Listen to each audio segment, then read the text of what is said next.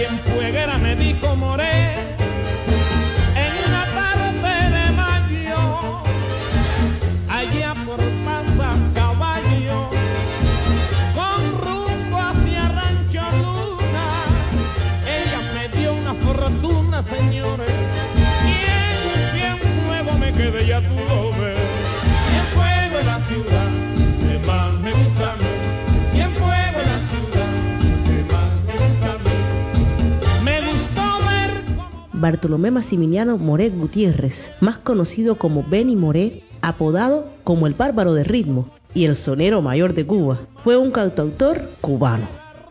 Además de un innato sentido musical, estaba dotado de una fluida voz de tenor que coloreaba y fraseaba con gran expresividad. Moret fue un maestro en todos los géneros de la música cubana, pero se destacó particularmente en el son montuno, el mambo y el bolero.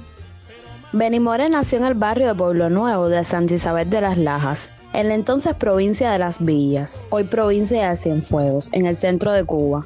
Era el mayor de 18 hermanos de una familia afrocubana humilde y campesina. Se dice que su tatarabuelo materno, Gundo, era descendiente del rey de una tribu del Congo que fue capturado a los 9 años por traficantes de esclavos. Bartolomé aprendió a tocar la guitarra en su infancia. Según el testimonio de su madre, Virginia Moré, se fabricó su primer instrumento a la edad de 6 años con una tabla y un carrete de hilo.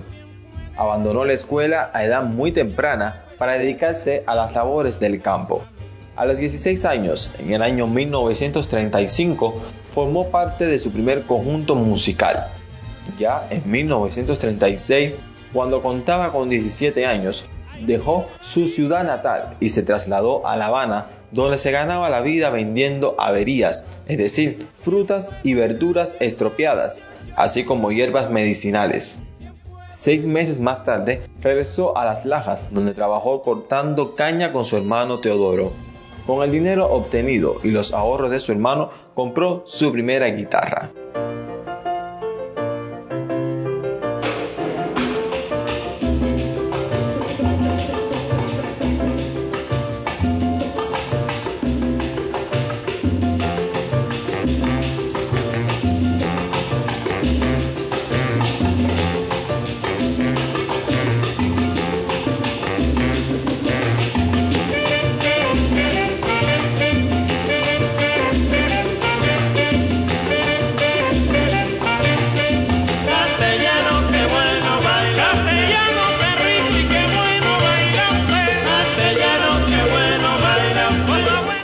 Precariamente tocando en bares y cafés y pasando después el sombrero. Su primer éxito fue ganar un concurso en la radio a principios del año 1940. La emisora de radio CMQ tenía un programa llamado Corte Suprema del Arte, cuyos ganadores eran contratados y se les daba la posibilidad de grabar y cantar sus canciones. Los perdedores eran interrumpidos con el sonido de una campana, sin dejarles terminar su actuación. En su primera aparición, la campana sonó apenas Benimoré había empezado a cantar. Sin embargo, volvió a competir más tarde y obtuvo el primer premio. entonces consiguió su primer trabajo estable con el conjunto Cauto, liderado por Mazo Borgella. Cantó también con éxito en la emisora CMZ con el Sesteto Fígaro de Lázaro Cordero. En 1944 debutó en la emisora 1010 o 1010 con el cuarteto Cauto. Lo cierto es que con la que pudo costear siendo apenas un adolescente subsistió algún tiempo tocando en bares y cafés. Así comenzó su vida bohemia que durante casi cuatro años oscilaría entre hoteles, restaurantes y prostíbulos, actuando para turistas en los muelles de La Habana Vieja, paseando por el marginal barrio de Belén. La suerte le sonreiría definitivamente cuando se le abrieron las puertas del famoso trío Matamoros. Corría el año 1945 y Miguel Matamoros, guitarrista, compositor y cantante, regresaba de un viaje. De inmediato debía cumplir un compromiso laboral que su grupo había contraído anteriormente, pero estaba disfónico. Ciro Rodríguez, uno de los intérpretes de Matamoros, lo había escuchado en un bar y gracias a su referencia, Benny Moré cubrió en aquella ocasión. Luego ya probado el talento que lo investía, se quedaría fijo y ganaría la plaza de cantante principal cuando Miguel decidió dedicarse por completo a la dirección musical. Ese mismo año viajó con el conjunto Matamoros a México, donde actuó en cabarets y realizó varias grabaciones. Sin embargo, ahí se separaría del grupo al terminar el contrato, pues mientras los demás integrantes decidieron regresar a La Habana, Moré permaneció en la tierra azteca. En el año 1953, cuando ya sonaba en la radio, se decidió a formar su propia orquesta que aunque respondía al formato de una jazz band por los instrumentos seleccionados, tocaba música cubana. Incluyó en ella algunos de los mejores instrumentistas del país. La primera actuación de la banda gigante fue en la emisora CMQ y el grupo mostró una gran organización melódica, además de que contaba con el talento de saber improvisar. Ya para el año 1958 su salud se iba debilitando. La vida disoluta, el alcoholismo le pasaban factura al mayor sonero de Cuba en forma de cirrosis hepática. El Benny fue ídolo de los bailadores y de los amantes de lo genuinamente autóctono de la música cubana, a pesar de que demostró capacidad para entonar otros ritmos como el merengue. Yo lo voy a decir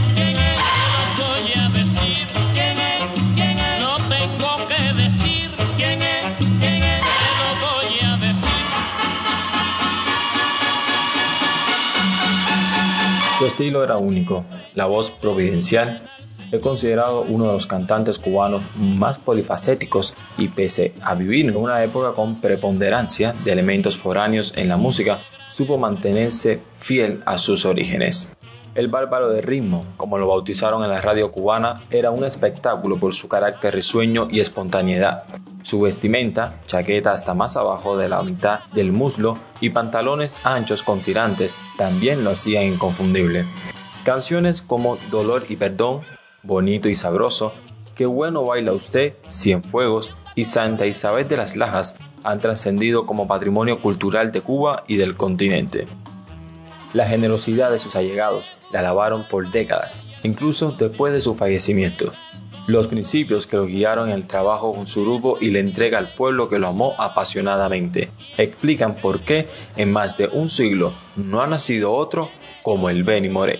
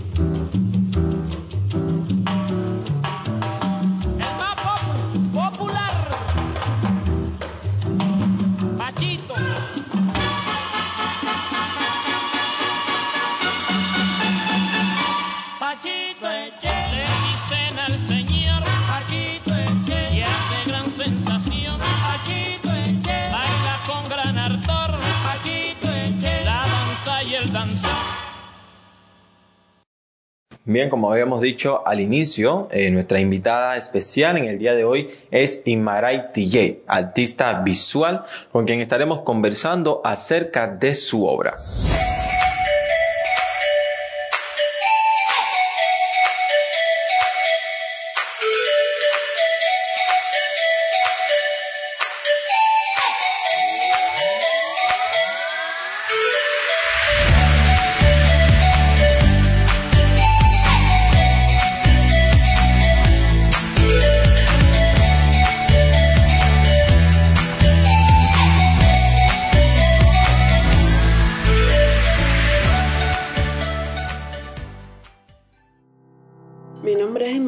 Fonseca, soy artista de la plástica eh, de la provincia de Cienfuegos, graduada de la especialidad de diseño gráfico en la Escuela de Artes Beni Moret de la misma provincia.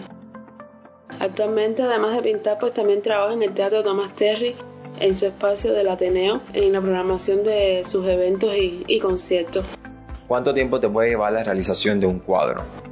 El tiempo que me toma realizar una obra es relativo. depende de muchos aspectos, depende de la complejidad de la misma, de la temática, del destino que ésta tenga. No todas me toman el mismo tiempo. ¿Puedes vivir tú sin la pintura? Eh, no creo que pueda vivir sin la pintura. De hecho, estoy segura de que sin la pintura no puedo vivir. Además de ser mi profesión, es mi pasión. Desde niña yo pinto, desde niña la llevo conmigo. Recuerdo que tenía muchas libretas, muchas libretas donde pintaba muchas sirenas y cuquitas y diseñaba siempre sus vestuarios. Siempre me gustó el diseño desde niña, así que creo que conmigo se va. ¿Un artista tiene que recibir formación alguna para ser excepcional? ¿Qué opinión tiene sobre esto? Que conozco muchos artistas visuales con los que he compartido exposiciones y proyectos de trabajo a lo largo de mi carrera y no todos son graduados de academia. Puedo decir y estoy segura de que no, de que no es necesario que un artista, sea de la rama que sea, necesite un título o un papel que diga que es graduado de alguna escuela para definir que sea bueno o malo. Siempre pongo de ejemplo a los grandes pintores renacentistas con los cuales me identifico muchísimo, de los cuales aprendí muchísimo, sobre todo lo que es la anatomía, que es lo que más me gusta hacer, el dibujo anatómico. Estos artistas eran maestros de nacimiento, ellos mismos se superaban, ellos mismos eh, eh, se preparaban sus mismos materiales, y hoy por hoy son referencias a tomar para muchos artistas. Y también pongo mucho, mucho de ejemplo a nuestro gran Benny Moret, que es un paradigma de la cultura cienfueguera eh, y era autodidacta. Es un, era, es un ejemplo a seguir también para muchos músicos de aquí de Cienfuegos y de Cuba y del mundo cuál es el momento del día en el que más a gusto te sientes pintando. Por las noches es cuando me siento más tranquila y sosegada para crear. Luego de que todos se duermen, pues mi cocina, que es mi estudio también, pues se enciende y es donde también prendo los motores de, de, la creación. Aunque generalmente estoy muy cansada de esa hora, pues a la vez es cuando me siento más, más relajada y más inspirada. ¿Qué temáticas abordas y por qué? Siempre me ha interesado trabajar el tema de, la mujer desde todas sus aristas. Desde mi obra yo invito a un diálogo introspectivo, desde mi subjetividad de mujer negra y madre. Yo mm, quiero llevar toda esta carga de negritud que, me acompaña donde quiero que, voy, pero al mismo tiempo es un yo plural porque eh, es una realidad que se repite en cientos de mujeres cubanas. Es un grito de, es mi grito de rebeldía rompiendo las cadenas de la colonización cultural que disminuye al sujeto negro y a la mujer doblemente. La imagen de la mujer eh, negra en la sociedad cubana en todas las épocas ha sido construida a base de estereotipos negativos. La violencia, el escándalo, la vulgaridad, el desorden y la promiscuidad sexual pues les han sido atribuidos. Aquí en mi obra, donde casi siempre represento a la mujer desnuda, pues esta desnudez no responde a una prosaica comercialización y mucho menos a la banalización de la obra de arte en sí, sino que es un elemento legitimador de la mujer afrodescendiente, donde muestra sus más genuinas esencias. Es un cuerpo desnudo que no se avergüenza de caracteres somáticos, sino es un ser humano con mucha dignidad que representa su cuerpo en sí que es tampoco la belleza exótica que anhela el europeo, ni un pedazo de carne, ni tal. ¿Cuál ha sido tu mejor experiencia? Dentro de mi corta carrera como artista he tenido muy buenas experiencias y la dicha de poder interactuar con, con otros artistas, como lo fue ahora en estos últimos tiempos de, de pandemia, donde todo se ha visto frenado. Eh, pues todos los artistas hemos puesto nuestro granito de, de arena para seguir creando y seguir alegrando ¿no? Eh, el espíritu. He trabajado últimamente con Telmari en su lanzamiento de su marca Tumbado de Telma y colaboré con Brenda Navarrete en su concierto Afro Latin Party, que fue concierto y desfile a la vez, donde ambos eventos se realizaron en, el teatro donde yo trabajo. Fue una experiencia muy bonita con ellas dos. También lo fue mi ponencia sobre afrofuturismo en el Simposio Internacional de Hip realizado en La Habana el año pasado, organizada por la Agencia Cubana de, de Rap, donde además fui como grafitera. Yo creo que cada nueva experiencia es única y en cada una pues aprendo y me crezco como artista. Aprendo mucho de eso. ¿Dónde podemos encontrar tu arte? Mis trabajos están ahora mismo en mis cuentas de Facebook eh, y en Instagram donde me pueden buscar como Inmaray ¿En qué proyecto te encuentras trabajando ahora? Ahora mismo tengo como prioridad mi próxima exhibición, para la cual aún todavía no tengo fecha precisamente porque todo se ha visto demorado por el tema de la COVID y tal, pero bueno, puedo adelantar que tendrá incluido desfiles de atuendos afro, videoarte. Quiero abordar temas como la afrodiversidad, entre otras sorpresas que aún se están madurando. ¿Algo que quieras decirnos a nosotros, a nuestros oyentes? Me alegra mucho que los jóvenes se inclinen a promover el arte. Me alegra mucho. Eh, y desde todas las perspectivas y que aborden sus ideas dentro de lo que se les permite, claro. Yo creo que el arte y el pensamiento son libres y como tal deben estar expuestos ante todo el que quiera consumirlo y ojalá siga siendo así y mejore para nosotros los artistas y todos los jóvenes, en general artistas o no. Quisiera agradecer mucho, mucho a esta genial idea que se llama En Estéreo, en especial a Raulito, a quien estimo y admiro por su capacidad, por su voluntad que tiene de, con vistas a abrir diapasones, mentes y a promover el arte en Cuba y fuera de ella igual. Ha sido un inmenso placer formar parte de estos interesantes capítulos que han estado muy, muy, muy activos desde donde he podido ver que la diversidad cultural pues se ha hecho notar. Un inmenso placer nuevamente y muchísimas gracias por todo. Muchas gracias a ti, gracias por esas hermosas palabras, eh, gracias por esta entrevista, por participar en este episodio. Te deseamos mucho éxito, muchas bendiciones y mucho H.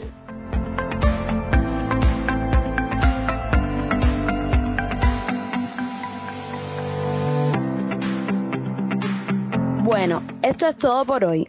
Estuvimos con ustedes Damaris Benavides, Raúl Soule y quien les habla Jessica Crespo. Les recuerden que nos pueden encontrar en Facebook, Instagram y YouTube. Nosotros volvemos la próxima semana. Chao.